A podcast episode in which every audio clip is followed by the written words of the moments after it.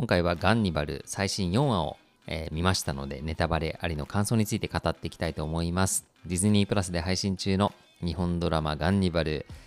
えー4話もとても怖かったです。ざっくりあらすじですけども、えっ、と、前の駐在員の、え死体がですね、発見されます。で、他の村へのですね、転勤を提案された大悟なんですけども、えー断ってしまいますね。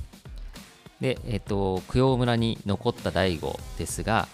しばらくは平穏な日々が続きます。で、サブさんはじめ村の人に、受け入れられた感があったんですけれども、何かするたびに、サブさんが現れてですね、次第にちょっと大悟をイラつき始めてしまい、えーめんどくせえみたいなことを言ってしまいます。で、それを聞いたサブさん、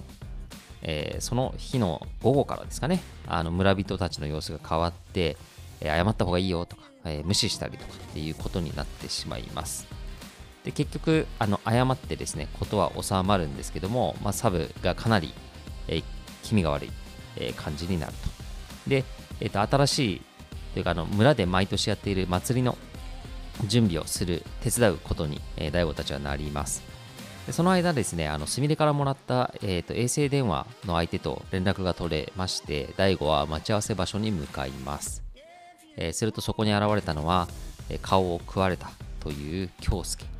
でした。ということで、まあ、衝撃のラストシーン、まあ、京介の顔面アップ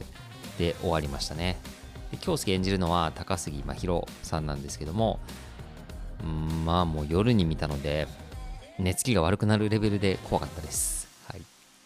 で、まあ、4話は一番トピックとしてはもうサブですね。サブさん。怖いよ。で、あの大悟の家でトイレ使ってましたけど、盗聴器とか仕掛けたんですかね。